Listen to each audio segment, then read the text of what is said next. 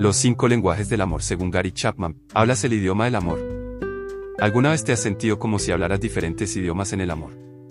Sabemos que amar puede ser una montaña rusa, pero entender los lenguajes del amor puede hacer que esa montaña rusa sea un poco más emocionante. Gary Chapman, el gurú del amor, desentrañó este misterio en su libro, Los cinco lenguajes del amor. El amor es un campo de batalla complejo y hermoso.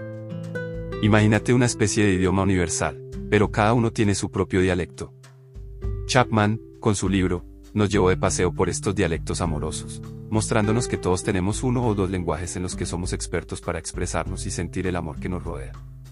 Descubrir estos lenguajes no solo es clave para entender cómo nos relacionamos con el amor, sino también para comprendernos a nosotros mismos mucho mejor. ¿Cuáles son estos idiomas amorosos? 1. Contacto físico, es el lenguaje sin palabras.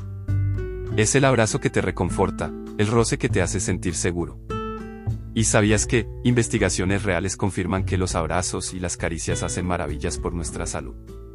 2. Palabras de afirmación. Las palabras moldean el amor. Es el elogio, la motivación a través de las palabras.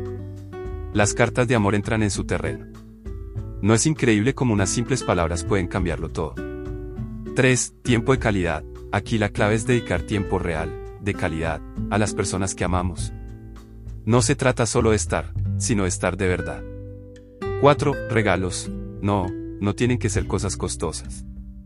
Un detalle significa más que su valor monetario. Es la intención detrás del obsequio lo que importa. 5. Actos de servicio, desde hacer la comida con cariño hasta cuidar el hogar, son actos que muestran interés genuino por el otro. Y aquí viene la jugada. No todos hablamos el mismo idioma del amor.